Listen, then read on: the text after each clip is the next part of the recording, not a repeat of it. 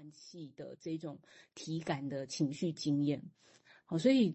呃，音乐好像看似离我们有点遥远，或者是说，好像要学习音乐这件事情不是很容易。可是如果说它变成是一种讲话哈，一种对话，我想这也是阿登他很强调，他就说，哎，每一场精神分析都是一种对话的相遇啊。好，所以这一种对话跟换气，或者是说这种情感的转换、体感的经验，好，这些东西就是。很像 Beyond 他在讲的哦，就是这个这个整体上好像这个休止符，好，他他用一个出生的比喻嘛，好，那其实这个身体经验是很很明显的，好，但是他也说到说有一些困难是出生的这种休止符相关的难题，好，那阅读那个卡夫卡给父亲的一封信的这个中译本呢，他一封信哦，哦，可是中译本里面他就。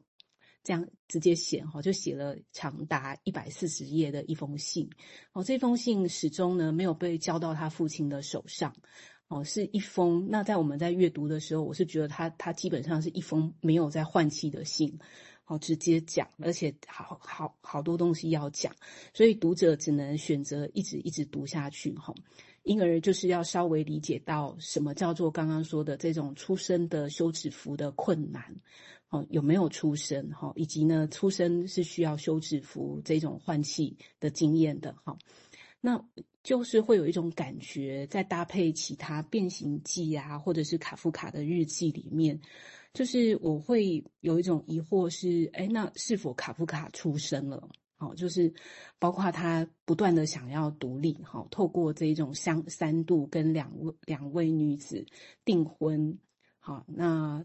订婚是代表要独立嘛，要离家，可是又三度的取消婚约，哦，离不了家，终至这个死亡的这个卡夫卡，是否真的从这个家里面啊诞、生了呢？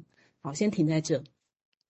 好，谢谢乐天很巧妙的联想了哈。那当然，因为有这个环境的时候，所谓的“解说啊”这个词本身，它的就我们细读之后才发现，哦，它的可以解读的诠释的。方式很多种，很多种方向。啊，这个是我们在读维尼跟 Beyond 的东西，我觉得很很兴趣、可爱的地方。哦，那其实照理这也是应该我们在听个案的说话，平常朋友的说话，或者是在阅读是阅读的时候的经验，照理应该比较是这样子。只一般来讲，的确很难，会是这样。我们都会常希望赶快讲重点，讲重点啊，我想把那个重点抓出来，我们才会讲。哎，原来是这个样子，哦，但是当然有可能，这所谓的原来是这样，可能是误解，这也是有可能的哈。我想做越久，包括 Beyond，我相信也会有这种感觉，所以他就会开始讲，真的讲不一样的事情，可能会是什么？哦，那刚当然刚刚最近那个疑问，我觉得还蛮有趣的命题的哈。他搞搞到底出生了没？哦，或者那封信，他把形容是所谓的，好像整体在没有换气的信，哦，一口气。一百四十几页哦，当然这是很生动的描绘了哦。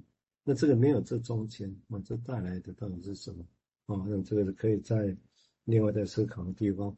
好，我们现在请明志再谈谈他想法，谢谢。好，嗯呃，一个不让我们听那个音乐啊，就是大家如果仔细听的话。呃，它有一种，它其实它是噔噔噔噔噔，那那个噔噔，那中间都有都有休止符哦，就是都有那个一个好像看似停顿或断裂的地方。可是如果你没有这样噔噔噔噔，你只是噔噔噔噔噔，听起来很不一样，对不对？哦，就是刚刚说一百 那个给父亲的信就噔噔噔噔噔，哦，就完全没有没有那个感觉。那那我觉得这个呃，瑞军讲那个呼吸或休止符提醒了我们，就是说，像刚刚蔡医师说，就是说，呃，我们在临床现场治疗是啊、常常要在一种中间的状态了，准备好，准备好要超越那个停顿，啊、呃，让让让有一个有生命的东西能够被接上了。所以我就想到说，卡夫卡他那个作品里面有很多荒谬的那个片段，呃，其其实那个。那个画面反而吸引了我们的注意，好像有什么感觉在那后面，我们要连上了什么东西，然后我们可以跟自己相遇的那个场景。所以我觉得这这个修辞好像是一种很好的准备，让我们可以跟自己相遇，这样或治疗师可以跟个案相遇，这样。好，先分享到这里。如果我们回到现实上，我们都可以想象啊，譬如说，包括到现在，我们就可以把这主问都是想象啊，包括说，车主停顿、休假、分离、中间车站或连结。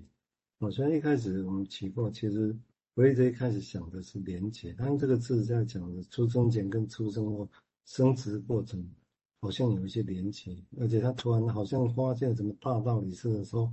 哇，那个连结比想象中还多呢。为什么？因为他以前一直只希望从出生后才开始想起，但虽然他有这个想法，他也没有没有继续发展哦。你用把它拿来继续发展这个事情哦，这个事情就好像有点，因为他有点好玩了。就是休假的，用无止境的休假，好不好？大家想想看，就像无止境的退休一样，大家会这么想。但是这个停顿之后，后面没有别的什么，我我觉得大家可以想想看，那个不并不是，并不是那么容易的事情啊。所以这个中间有一个前后，那这个这这很复杂的一个连接在这里面。好，我们接下来请对金的继续谈，谢谢。好。嗯，就是我是觉得说，如果是要写信的话，应该是很想将这个信交到父亲的手里啊。那他是请他的妈妈转交，不过他妈妈就拒绝了这样子。所以也就是说，哎，这个这一封长达。一百四十页的不换气的信始终没有交到父亲的手里，就好像是这一封信好像也从未诞生。那卡夫卡跟父亲的相遇是否也没有诞生呢？哈，不清楚。好，那嗯，我念一段里面的文字，好，就是给父亲的一封信里面的文字给大家听哈。那卡夫卡写说：“你几乎没有真正的打过我，这也是事实。”可是你的咆哮，你涨红的脸，你急匆匆解下的裤子吊带，它垂垂挂在椅背上，随时待用的状态，对我来说更为糟糕，就像一个人即将被绞死那样。如果他真的被吊起来，他就死了，一切就结束了。